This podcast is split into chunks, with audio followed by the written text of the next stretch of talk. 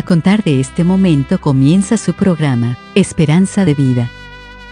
Un espacio de reflexión y la entrega de la palabra de Dios. Con la conducción del pastor Jaime Muñoz. Hola y muy bienvenidos sean todos nuestros queridos amigos y hermanos a su programa Esperanza de Vida.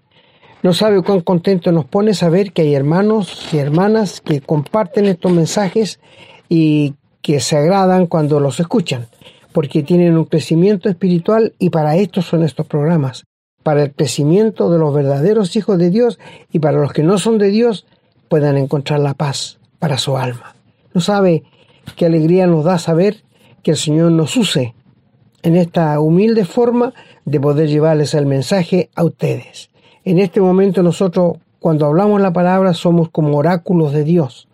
Es decir, somos la voz de Dios para ustedes, queridos amigos, queridos hermanos, porque le hablamos de la Biblia a ustedes, sin intermediarios. Así que quisiéramos dar una bienvenida muy grande a nuestros queridos amigos y hermanos que nos escuchan y que siguen este programa. Hoy día les traemos un programa que seguramente les va a sorprender como otros. El gozo no depende de lo que tú tienes. Así lo vamos a intitular. El gozo no depende de lo que tú tienes. Así que queridos amigos, sean todos muy bienvenidos al presente estudio, a la presente enseñanza, a este programa Esperanza de Vida. Y como siempre cuento con la valiosa cooperación de mi querido hermano Renato. Hermano Renato. Muchas gracias hermano por el interesante estudio del programa de hoy. Estoy seguro que al final vamos a salir todos fortalecidos y comprendiendo mejor lo que es el gozo en el Señor versus el gozo momentáneo versus las satisfacciones momentáneas que nos produce el mundo. Como siempre, los invitamos a que nos escriban a la casilla de correo electrónico contacto arroba esperanzadevida.cl, a que compartan estos programas que también pueden encontrar en Facebook, pueden encontrar en YouTube y en, en formato de podcast en Spotify, Google Podcast y otras plataformas, siempre bajo el nombre Esperanza de Vida. Sean ustedes también parte de este ministerio. Así los consideramos nosotros, a nuestros hermanos. Llevamos muchos programas ya, más de 400, vamos caminando hacia los 500 programas que hemos hecho en el transcurso del tiempo, lo que nos ha sido para nosotros una tremenda bendición, pero toda la gloria, toda la alabanza, todo el reconocimiento sea siempre para nuestro Señor Jesucristo. De una cosa estamos seguros, Él está contento con lo que estamos haciendo a Él le gusta lo que estamos haciendo. Por eso que podemos continuar. Nunca hemos solicitado la ayuda económica de nadie, siempre el Señor nos ha provisto los recursos. Así que ustedes forman parte de esto. En su, su participación puede ser compartiendo los programas con libertad, publicándolo, haciendo llegar a más personas la palabra. Queridos amigos, hermanos, estamos realmente pasando por un ciclo malo, verdaderamente malo en el mundo en todos lados. Hay sufrimiento, hay una crisis gigantesca, brutal. Eso nos está diciendo a nosotros que ya queda poco tiempo. Que el, Señor nos reveló esto, nos anunció que esto iba a pasar. ¿Cómo hemos de ser indolentes con tanta gente que ignora la palabra? Tanto sufrimiento que les va a traer a estas personas y lo que hoy día se sufre aquí no es nada. Así que les reitero la invitación, ustedes compartan, compartan y compartan, inviten a la gente a leer la palabra de Dios. Si tienen dinero pueden regalarle la Biblia, lo que sea. Traten de traer a la mayor cantidad de gente a la verdad antes de que sea tarde. Porque si no, cuando ustedes estén en el cielo, queridos hermanos, van a decir, pucha, pude haber hecho un poquito más. Bueno, nosotros también seguramente vamos a decir lo mismo, pero queremos que eso no sea nuestro pensamiento principal. Bien, vamos entonces ahora a ir a la lectura de los textos bíblicos relacionados con el tema de hoy, así que como siempre recomendamos, si puede acompañarnos la lectura, estupendo, y si no puede, lo entendemos. Ojalá tenga lápiz y papel también para que pueda tomar nota, porque eso a usted le sirve. Seguro que le sirve cuando usted quiera repasar, estudiar. Hay algunas personas más ordenadas que tienen un cuadernito y van anotando este programa tenía que ver con esto, con este otro, estos fueron los textos, etcétera. Y eso a uno le ayuda también a decir, ah, este tema tiene relación con estos textos, yo cuando se lo quiera explicar a alguien me puedo apoyar en esto. Así que, bueno, cada uno sabrá. Estamos saludados y vamos entonces con la bendición del Señor, a continuar ahora con la lectura de la palabra. Vamos a una breve pausa nomás y regresamos.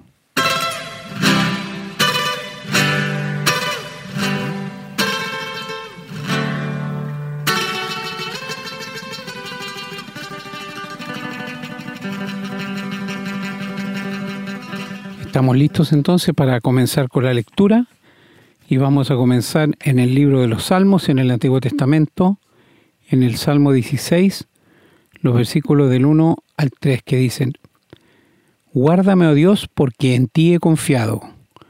Oh alma mía, dijiste a Jehová, tú eres mi Señor, no hay para mí bien fuera de ti. Para los santos que están en la tierra y para los íntegros es toda mi complacencia. Vamos a continuar en el Salmo 34, los versículos del 7 hasta el 10, que dicen, El ángel de Jehová acampa alrededor de los que le temen y los defiende. Gustad y ved que es bueno Jehová, dichoso el hombre que confía en él. Temed a Jehová vosotros sus santos, pues nada falta a los que le temen. Los leoncillos necesitan y tienen hambre, pero los que buscan a Jehová no tendrán falta de ningún bien. Vamos ahora al Salmo 112, que tiene 10 versículos que vamos a leer completo y nos hablan de la prosperidad del que teme a Jehová. Dice la palabra. Bienaventurado el hombre que teme a Jehová y en sus mandamientos se deleita en gran manera. Su descendencia será poderosa en la tierra, la generación de los rectos será bendita. Bienes y riquezas hay en su casa y su justicia permanece para siempre resplendeció en las tinieblas luz a los rectos, es clemente, misericordioso y justo. El hombre de bien tiene misericordia y presta, gobierna sus asuntos con juicio, por lo cual no resbalará jamás. En memoria eterna será el justo. No tendrá temor de malas noticias, su corazón está firme, confiado en Jehová. Asegurado está su corazón, no temerá hasta que vea en sus enemigos su deseo reparte, da a los pobres. Su justicia permanece para siempre, su poder será exaltado en la gloria. Lo verá el impío y se irritará, crujirá los dientes y se consumirá. El deseo de los impíos perecerá. Vamos ahora al libro de Habacuc, en el capítulo 3, los versículos 17 al 19, dice, Aunque la higuera no florezca, ni en las vides haya frutos, aunque falte el producto del olivo y los labrados no den mantenimiento, y las ovejas sean quitadas de la majada, y no haya vacas en los corrales. Con todo, yo me alegraré en Jehová, y me gozaré en el Dios de mi salvación. Jehová el Señor es mi fortaleza, el cual hace mis pies como de siervas, y en mis alturas me hace andar. Vamos a cambiarnos ahora al Nuevo Testamento, en el Evangelio de San Lucas, el capítulo 12 los versículos del 13 hasta el 31. Dice la palabra, refiriéndose a Jesús. Le dijo uno de la multitud, Maestro, di a mi hermano que parta conmigo la herencia. Mas él le dijo, Hombre, ¿quién me ha puesto sobre vosotros como juez o partidor? Y les dijo, Mirad y guardaos de toda avaricia, porque la vida del hombre no consiste en la abundancia de los bienes que posee también le refirió una parábola diciendo, la heredad de un hombre rico había producido mucho, y él pensaba dentro de sí diciendo, ¿qué haré porque no tengo dónde guardar mis frutos? Y dijo, esto haré, derribaré mis graneros y los edificaré mayores, y allí guardaré todos mis frutos y mis bienes, y diré a mi alma, alma, muchos bienes tienes guardados para muchos años, repósate, come, bebe, regocíjate. Pero Dios le dijo, Necio, esta noche vienen a pedirte tu alma, y lo que has provisto, ¿de quién será? Así es el que hace para sí tesoro y no es rico para con Dios. Dijo luego sus discípulos, Por tanto os digo, no os afanéis por vuestra vida, que comeréis, ni por el cuerpo que vestiréis. La vida es más que la comida y el cuerpo que el vestido. Considerad los cuervos, que ni siembran ni ciegan, que ni tienen despensa ni granero, y Dios los alimenta. ¿No valéis vosotros mucho más que las aves? ¿Y quién de vosotros podrá con afanarse añadir a su estatura un codo? Pues si no podéis ni aun lo que es menos, ¿por qué os afanáis por lo demás? Considerad los lirios, cómo crecen, no trabajan ni hilan. Mas os digo que ni aun Salomón con toda su gloria se vistió como uno de ellos. Y si así viste Dios la hierba que hoy está en el campo y mañana es echada al horno, ¿cuánto más a vosotros, hombres de poca fe? Vosotros pues no os preocupéis por lo que habéis de comer, ni por lo que habéis de beber, ni estéis en ansiosa inquietud, porque todas estas cosas buscan la gente del mundo, pero vuestro Padre sabe que tenéis necesidad de estas cosas. Mas buscad en el, el reino de Dios, y todas estas cosas os serán añadidas.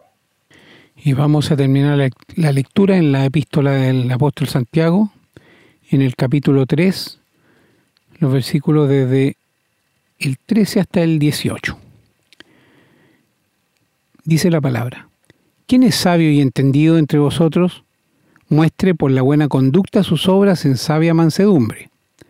Pero si tenéis celos amargos y contención en vuestro corazón, no os jactéis, ni mintáis contra la verdad, porque esta sabiduría no es la que desciende de lo alto, sino terrenal, animal, diabólica porque donde hay celos y contención, allí hay perturbación y toda obra perversa.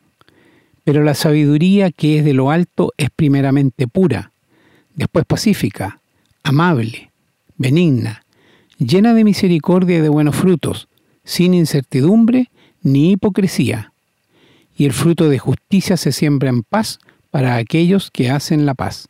Amén, hermanos. Gracias a nuestro Señor. Bendito que nos permite conocer su palabra, que nos ha dejado esto, para que aprendamos, para que lo conozcamos, para que vivamos una buena vida que le agrade a Dios. Bendito sea y benditos sean ustedes también, hermanos, que quieren conocer esta palabra. Oramos para que el Señor los bendiga y nos bendiga a todos nosotros y podamos tener la vida que el Señor quiere. Bien, vamos ahora a una breve pausa y regresamos con el desarrollo del programa. Estamos presentando su programa, Esperanza de Vida. Les recordamos que pueden escribirnos a la casilla de correo electrónico, contacto arroba esperanzadevida.cl. Nos gusta mucho recibir su correspondencia y nos comprometemos a responderla lo antes posible.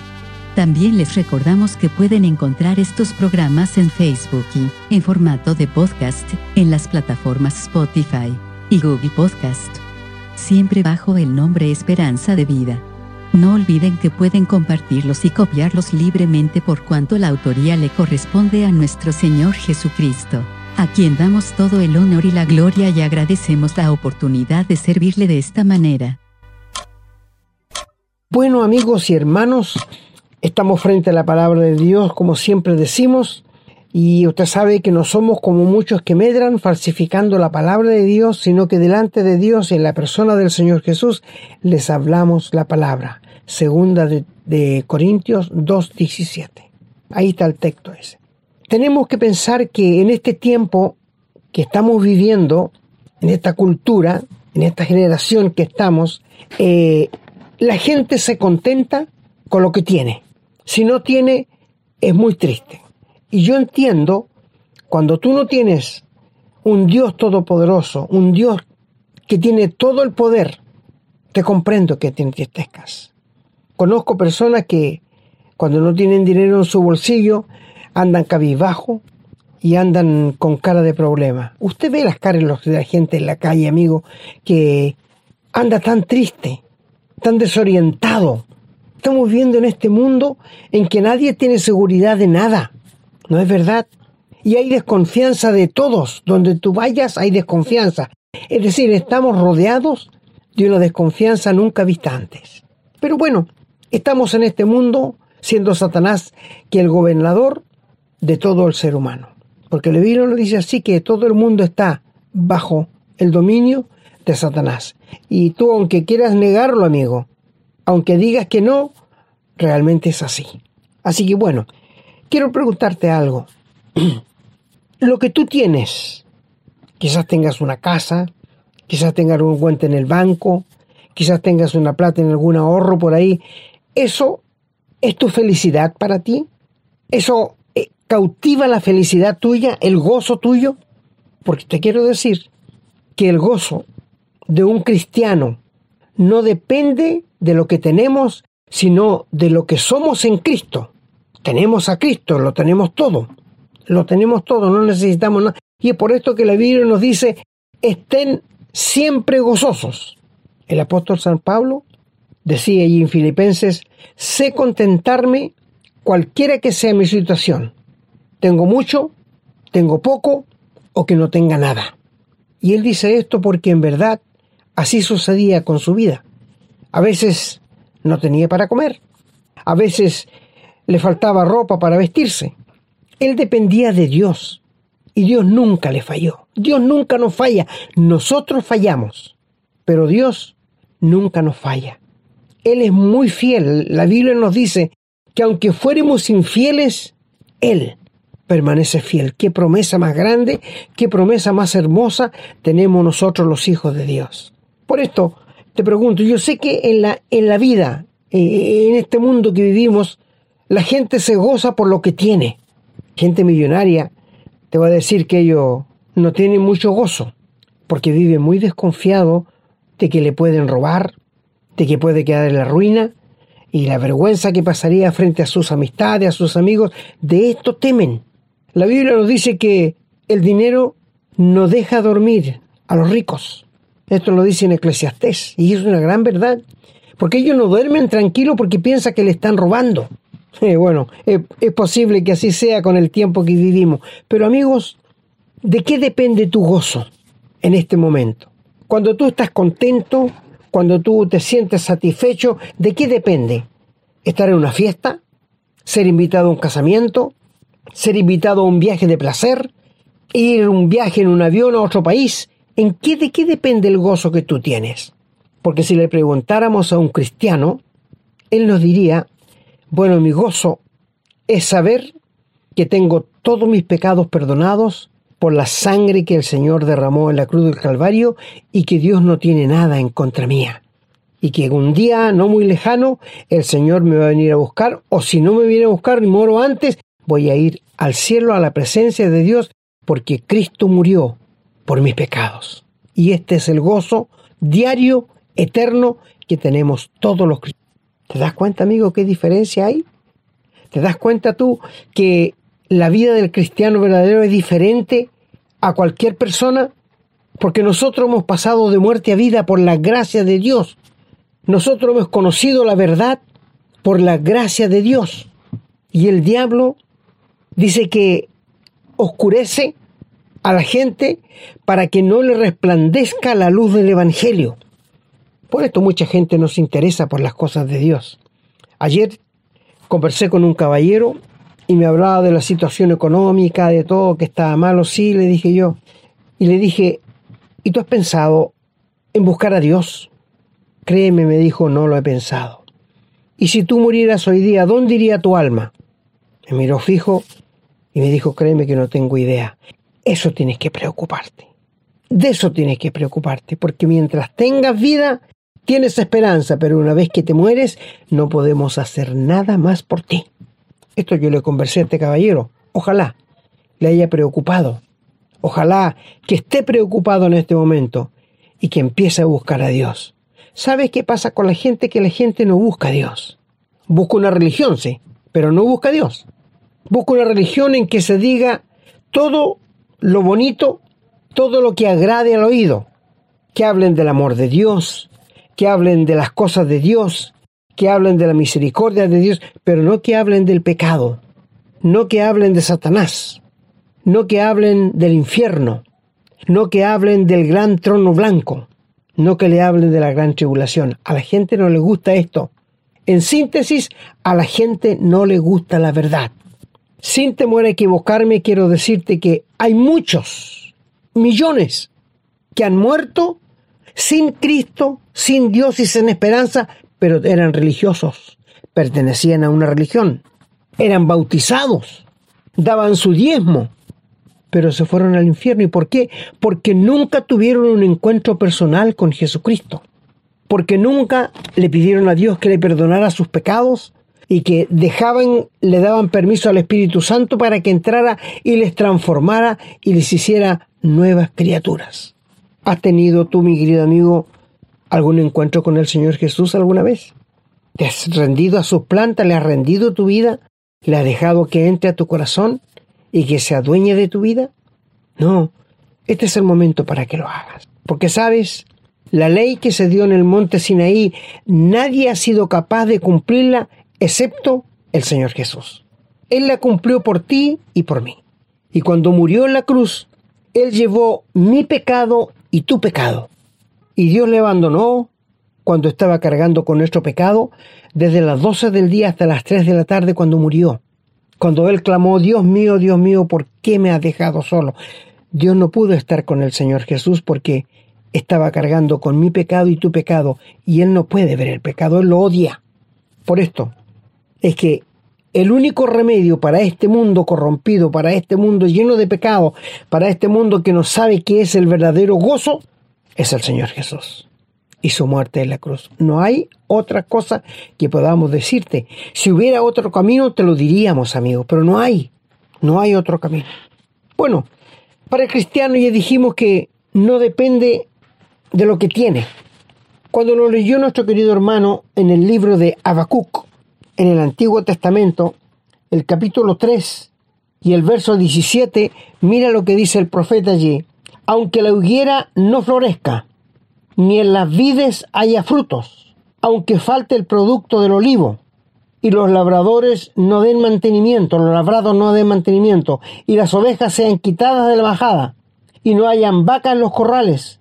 Con todo, yo me alegraré en Jehová y me gozaré en el Dios de mi salvación.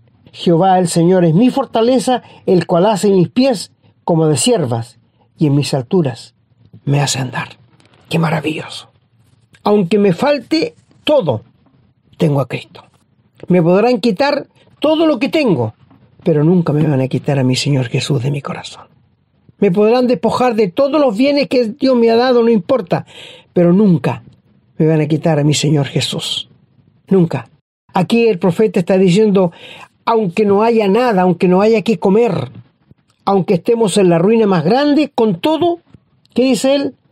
me gozaré en el Dios de mi salvación. Él es la razón de nuestra alegría. Él es la razón de nuestro gozo. Él es la razón del por qué vivimos tan contentos. ¿Cómo no vamos a vivir contentos si Él nos ha hecho nuevas criaturas? Hemos pasado de muerte a vida por su obra de la cruz. Mi querido amigo, te explico. Nadie ha podido guardar la ley. Por tanto, la ley es quien te va a condenar. La ley es como un soldado que anda con la espada en alto para condenarte porque tú no guardas los diez mandamientos. Y cuando te ves tan pecador perdido, sale el Señor Jesús con el Evangelio y te dice, venid a mí todos los que estáis cansados y trabajados, que yo os haré descansar. Y cuando uno se rinde al Señor Jesús, el Espíritu Santo nos regenera y nos hace nuevas criaturas. Morimos para la ley. Ya la ley cuando somos convertidos no tiene nada que ver con nosotros porque somos de otra creación. Tú sabes que en cualquier ley en todo el mundo, si un hombre mata a su esposa y después se quita la vida, ¿a quién van a culpar? ¿A quién van a meter preso? A nadie, porque el culpable se mató. Así con nosotros. Cuando nos convertimos al Señor, cuando nos entregamos a Él, morimos para la ley por medio del Espíritu Santo que hace una regeneración en nosotros y nacemos de nuevo en una nueva generación, que son los hijos de Dios. Nosotros los cristianos tenemos una vida sobrenatural. Es por esto que nos gozamos en el Señor. Es por esto que estamos contentos siempre con el Señor, porque Él es nuestra razón de vivir. Él es nuestro pensamiento. Él es nuestro todo. Es que el Dios de la Biblia, querido amigo, es un Dios infinito. Es un Dios que tiene aceidad.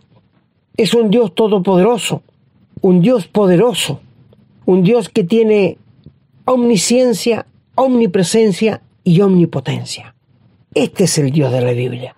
Un Dios tres veces santo que no puede tolerar el pecado. El gran problema del ser humano para entrar al cielo es el pecado. Y mientras tus pecados, querido amigo, no estén perdonados, mientras tus pecados no estén borrados, tú no vas a poder entrar en el cielo. Porque Dios dijo que en el cielo no va a entrar pecado, no va a entrar la maldad. Solo los que han sido regenerados, los que han nacido de nuevo por la gracia de Dios. ¿Cómo no vamos a estar contentos? ¿Cómo no va a haber gozo en nuestro corazón que podemos hablar con Dios a cualquier momento, arrodillarnos y conversar con Dios cara a cara y decirle lo que sentimos, nuestros problemas, las dificultades? Y Él tiene cuidado de nosotros. ¿Te das cuenta por qué nos gozamos nosotros? ¿Te das cuenta por qué nosotros hay gozo y hay tanta felicidad? Porque somos del Señor y sabemos que un día le vamos a ver cara a cara. Nuestro hermano leyó en el Salmo 16 también, ¿no es cierto? Sí, el del versículo 1 al 3 que dice, guárdeme, oh Dios, porque en ti he confiado. Oh alma mía, dijiste, tú eres mi Señor. No hay para mí bien fuera de ti. Esta es la experiencia de un cristiano. No tenemos ningún bien fuera del Señor Jesús y lo que Él nos da, lo que Él nos provee. Pero dice más, para los santos que están en la tierra y para los íntegros es toda mi complacencia. Qué, qué lindo el, salmo de este David. Usted puede leerlo todo si quiere, querido amigo. Pero voy a decirte una cosa mi querido amigo y hermano, mi hermano, si tú eres realmente del Señor, si has nacido de nuevo, ¿te estás gozando en el Señor cada día? ¿Le estás adorando cada día al Señor? Me he encontrado con muchos hermanos y religiosos que dicen que si uno no sale a predicar a la calle, no tiene la salvación. Yo le pregunté, ¿dónde sale eso en la Biblia? Le pregunté a un caballero. No, pero el Señor dijo, vayan y prediquen. Sí, pero ¿dónde sale eso? Lo que sale es que Dios nos salvó con un propósito para que le adorásemos, para que le adorásemos. Qué pena que muchos hermanos y hermanas no saben adorar a Dios. Solo le saben pedir. Cada vez que oran van con un petitorio muy grande, anotado quizás en un cuaderno, y le piden todo. Pero el Señor, ¿qué le dan a Él? ¿Con qué se goza Él en su economía en los cielos? Con los ángeles que le adoran día y noche. La Biblia nos dice que le demos sacrificios de alabanza. ¿Qué significa esto? Decirle, Señor, gracias por haber muerto en la cruz por mis pecados. Gracias porque tú, siendo tres veces santo, pudiste morir en mi lugar. Me avergüenza, pero te doy gracias por hacerlo. ¿Lo has dicho alguna vez? ¿Has doblado tu rodilla alguna vez para agradecer todo lo que Dios hace por ti y ha hecho? darle gracias a Dios por lo que ha hecho, lo que hace y lo que hará en el futuro. Esto es adorar al Señor. Esto es adorar a Dios. No pedirle, es darle. Es cierto que si tú quieres pedir en nuestra oración, hazlo, pero Él quiere adoración. Y ojalá todas nuestras oraciones llevaran adoración. Ojalá, todas, porque Él se agrada, Él se goza en esto. Bueno, yendo más adelante, en el Salmo 34, ya, donde ustedes también leyeron, el Salmo 34 y el versículo 9 y 10 dice allí, eh, temed a Jehová vosotros sus santos, pues nada falta a los que le temen. Los leoncillos necesitan y tienen hambre, pero los que buscan a Jehová no tendrán falta de ningún bien. Tú me dirás, ¿Por qué recién usted dijo que el apóstol Pablo había padecido hambre? Sí, él padeció porque él no tenía un sueldo. Él dependía de Dios. Dios le bendecía mucho, pero él también trabajaba haciendo carpas. En sus tiempos libres hacía carpas y las vendía. Y las iglesias le mandaban donativos para que él tuviera para comer, para que él tuviera para vestirse. ¿Sabe? Dios a veces permite ciertas cosas en nuestra vida porque nos quiere enseñar algo o porque quiere hablarnos algo de alguien. Dios es muy sabio. La sabiduría de Dios es inescrutable. Pablo tenía un solo capote. ¿Sabe lo que es un capote? Un abrigo. Y cuando le dice a su hijo la fe Timoteo que vaya a la casa de Carpo y que le traiga el capote que se le quedó ahí y los pergaminos mayormente. A veces nosotros, como hijos de Dios, nos molestamos porque tenemos un solo par de pantalones, porque tenemos dos, tres camisas, o porque tenemos una sola corbata. Mi hermano, el apóstol Pablo, tenía un solo capote, un solo abrigo, y padecía mucho en las cárceles frías y heladas de Roma. Pero él nunca reclamó. Él nunca reclamó. Y él antes de morir dijo, el tiempo de mi partida está cercano, por tanto, he acabado la carrera. Qué alegría cuando un cristiano puede estar seguro que ha acabado la carrera que Dios le dio para que corriera. Porque la vida cristiana es una carrera con obstáculos. ¿Tú te has sentido mal cuando te falta algo, querido hermano? ¿Te, ¿Tú te molestado? ¿Sabes? Nos falta estar tiempo de rodillas. Cuando estamos de rodillas somos más grandes para con Dios. La oración es la llave que abre las bendiciones. ¿Sabías tú esto? Yo te digo una cosa, querido hermano. Si has pasado por necesidad, si estás pasando por alguna necesidad, busca a Dios en oración constante. Ora harto. Está por lo menos media hora allí hablando con Dios, adorándole y contándole tu situación aunque Él la sabe, pero Él quiere escuchar de nuestros labios lo que estamos padeciendo. Pero esto que leímos aquí recién, ¿tú te diste cuenta de lo que dice el texto? Temed a Jehová vosotros sus santos, pues nada falta a los que le temen. Tú me dirás, ¿y cómo entonces algunos cristianos sufren a veces necesidades porque Dios les está enseñando una lección? ¿O porque no le están pidiendo o porque no están orando, o porque no le están adorando. Dios es muy sabio en esto.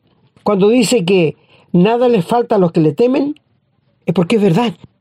Nada le falta. Luego dice que los leoncillos necesitan tener hambre. El león siempre está con hambre. Pero los que buscan a Jehová no tendrán falta de ningún bien. Esta es una promesa de Dios. Yo recuerdo cuando Elías eh, estaba un hambre tremenda porque no había llovido y Elías se fue donde una viuda de Serepta. Y cuando ella andaba recogiendo unos palitos, Elías le dijo, oye, ve y hazme un pan para mí. Y ella le dice, mira, estaba pensando que el último poquito de harina que me queda lo iba a hacer para mí con mi hijo y nos íbamos a dejar, a morir. Ella le dijo, hazme a mí primero, porque Dios ha dicho que la harina nunca faltará y el aceite nunca menguará. Y ella le creyó le hizo un pan al profeta y te quiero decir que la harina nunca le faltó y el aceite nunca disminuyó. Milagros que Dios hace. Y Dios es el mismo ayer, hoy y por los siglos. Lo que Él hizo en el pasado lo puede hacer hoy día y con más razón. Nuestro Dios es el Dios de los milagros. Dios puede sanar a un canceroso que está a punto de morir, le puede dar vida. Dios puede sanar a una persona que los médicos ya la desahuciaron. Dios lo puede hacer directamente. Pero ¿por qué tiene que usar a un hombre? No, si Él lo puede usar directamente. Porque hay muchos que se creen con el don de sanidad. No, mi amigo, Dios no usa hombres para esto. Él puede sanar, Él puede hacer los milagros más grandes directamente con los que le piden. Dios no se ha cortado su mano para salvar. Él es el mismo ayer, hoy y por los siglos. Bueno, si siguiendo en los salmos, en el Salmo 118, ya, que leyó nuestro hermano con ustedes también, en el Salmo 118, ya, y en el versículo, perdón, 112, y está todo del 1 al 10. Yo creo que el tiempo no nos va a dar. Pero bueno, lo vamos a leer. Dice, bienaventurado el hombre que teme a Jehová y esos mandamientos se deleita en gran manera. Su descendencia será poderosa, la tierra de generación de los rectos será bendita. Bienes y riquezas hay en su casa, y su justicia permanece para siempre. Resplandeció la tiniebla, luz a los rectos, es clemente, misericordioso y justo. El hombre de bien tiene misericordia y presta. Gobierna bien sus asuntos con juicio, por lo cual no refalará jamás. En memoria eterna será el justo. No tendrás temor de malas noticias su corazón está firme, confiado en Jehová. Tú síguelo leyendo, querido hermano. ¿Te das cuenta cómo Dios nos rodea de bendiciones? ¿Cómo Dios nos llena de bendiciones? ¿Te has dado cuenta de todo esto? ¿Sí? Qué, qué lindo confiar en Dios. Aprender a confiar en Él y aprender a tener una vida en contacto y comunión con Dios. Porque esto es lo más precioso. Mira, como el tiempo está corriendo tanto, ve a, Lucas capítulo 12, por favor. Lucas 12. Ya, allí en el versículo 13, eh, el Señor habla de un rico insensato. Tú sabes que los ricos, el Dios de ellos es su dinero. Con dinero ellos lo arreglan todo, menos la salvación. Con dinero ellos arreglan todas las cosas de esta vida, menos el perdón de pecados. Bendito sea Dios, que la salvación es gratuita. Que si la salvación fuera para los que tienen plata, nosotros estaríamos excluidos. O si fuera para los sabios, para los grandes hombres, también. Pero aquí dice Dios que Él escogió lo insensato, lo que no tiene inteligencia, para ser hijos e hijas de Dios llenos de sabiduría. Bueno, habla aquí de, que le dijo uno de la multitud, maestro, eh, dile a mi hermano que parta conmigo la herencia. Él pensaba que el Señor Jesús era un juez partidor de estos problemas de repartición de casas. Tú, sabes, yo hice un programa de esto. ¿Cuánto problema hay cuando mueren los padres y deja propiedades? ¿Cómo se pelean los hermanos? Yo he, conocido casos que han engañado un hermano su papá, su mamá, que es viejita, y se ha quedado con la casa y ha dejado a sus hermanos sin nada.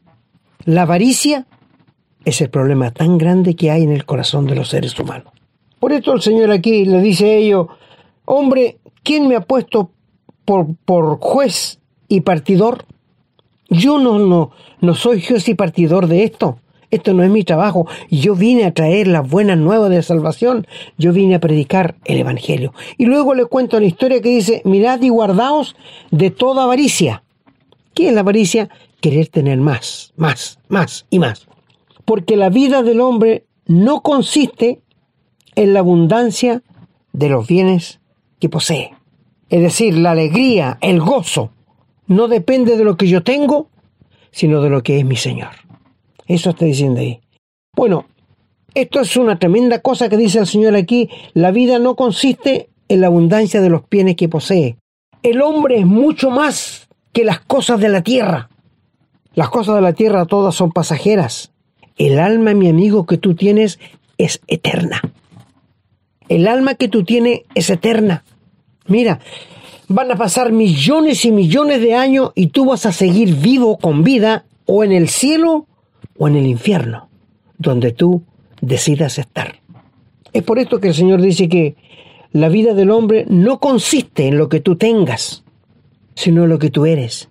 Tú eres único, no hay otro igual a ti, pero tú tienes tremenda responsabilidad para con Dios de buscarle de pedirle perdón y de aceptar al Señor Jesús como Salvador, gratuitamente te perdonará y te dará la vida eterna. Bueno, luego allí cuenta una parábola al Señor que un hombre había leído muy bien, como he conocido mucho que le ha ido muy bien. Y el hombre dice, bueno, eh, no, no tengo dónde guardar los frutos. Bueno, esto haré, dice, derribaré y haré cosas más grandes para guardar toda y le diré a mi alma, alma, muchos bienes tienes guardados para muchos años. Repósate, come y bebe y conténtate. Y mira, pero Dios le dijo, necio. Pensar así es un necio. Esta noche vienen a pedir tu alma y todo lo que has provisto. ¿De quién será? He conocido casos de padres que casi se han despellejado trabajando, juntando dinero, comprando casas y mueren. Y tú sabes, cuando tú mueres no te llevan nada. Absolutamente nada. Te vas igual como llegaste, desnudo.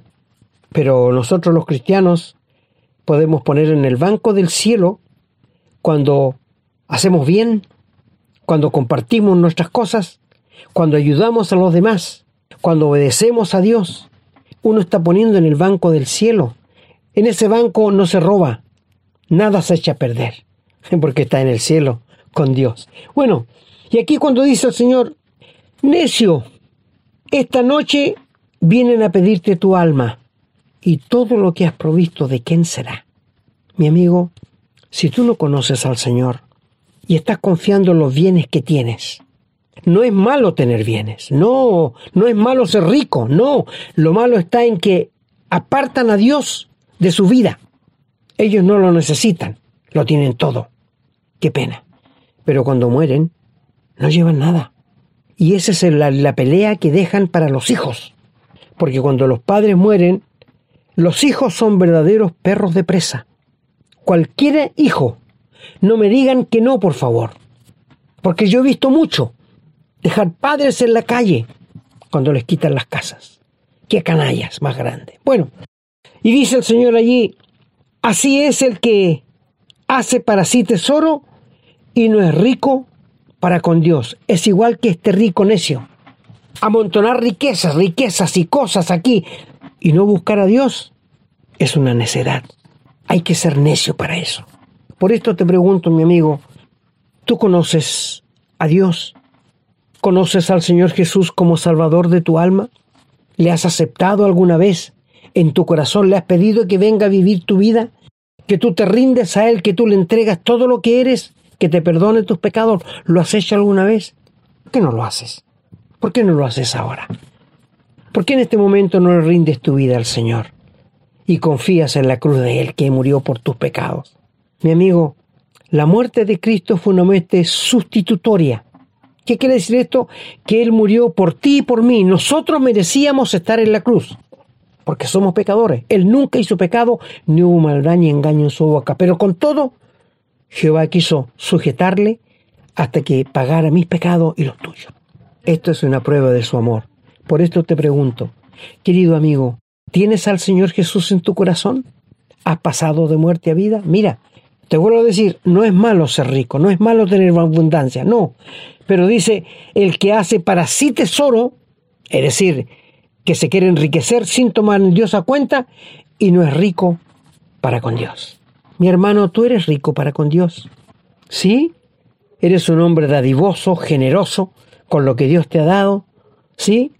Eres un hombre rico para con Dios. Tienes una vida que los demás se gozan en verte con entusiasmo, con tu gozo, con tu alegría, cuando te ven los hermanos. Por esto dice aquí que el que hace para sí tesoro y no es rico para con Dios, no vale de nada, es un necio. Ser rico para con Dios. ¿Cuánto tienes acumulado en el banco del cielo? ¿Tienes acumulado muchos tesoros tuyos que has dado para los demás? ¿Has sido generoso con tus hermanos más pobres? ¿Eres muy obediente al Señor? La palabra nos dice, que tenemos temor y temblor, que cuidemos y que andemos en temor y temblor. ¿Qué quiere decir esto? Que andemos de acuerdo a lo que dice la palabra de Dios. Mi amigo, el tiempo nos ha pillado. Pero una vez más te digo, el gozo que tenemos los cristianos no depende de lo que tenemos, sino de Cristo, de lo que Él nos ha dado en nuestra alma, en nuestro interior, de lo que Él ha hecho en nuestra vida. Ha hecho un milagro, nos ha transformado, porque ha mandado su espíritu a vivir en nosotros y nos ha dado de su naturaleza. Mi amigo, si no conoces al Señor hoy día, ¿por qué no llegas a tener contacto con Él?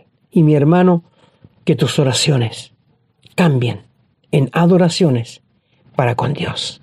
El Señor bendiga su palabra.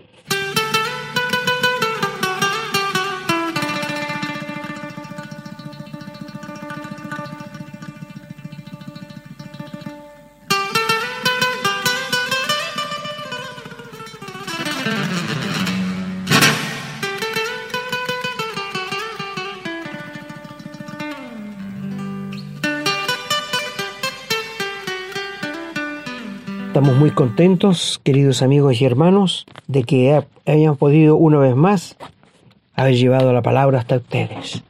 El Señor les bendiga ricamente. Muchas gracias hermano por el programa de hoy que ha estado clarísimo. Si alguien no lo ha entendido, yo le recomiendo que vuelva a escucharlo, que lea la palabra, porque tendrá que darse cuenta en algún minuto que no son las cosas materiales las que nos traen gozo. ¿Cuántas veces queremos algo, nos desesperamos, luchamos, trabajamos, juntamos el dinero, al final lo conseguimos, nos dura un rato el entusiasmo y empezamos a poner la vista en otra cosa? A lo mejor no valió el esfuerzo que hicimos, a lo mejor no era lo que esperábamos, y así es. Bueno, así funcionamos los seres humanos. Pero efectivamente, como decía mi hermano, cuando uno conoce al Señor, conoce un gozo diferente. No, eso no significa que no va a gozar con las cosas de, materiales que puede ofrecerle el mundo. Sí, también se goza. ¿A quién, ¿A no le gusta pasear?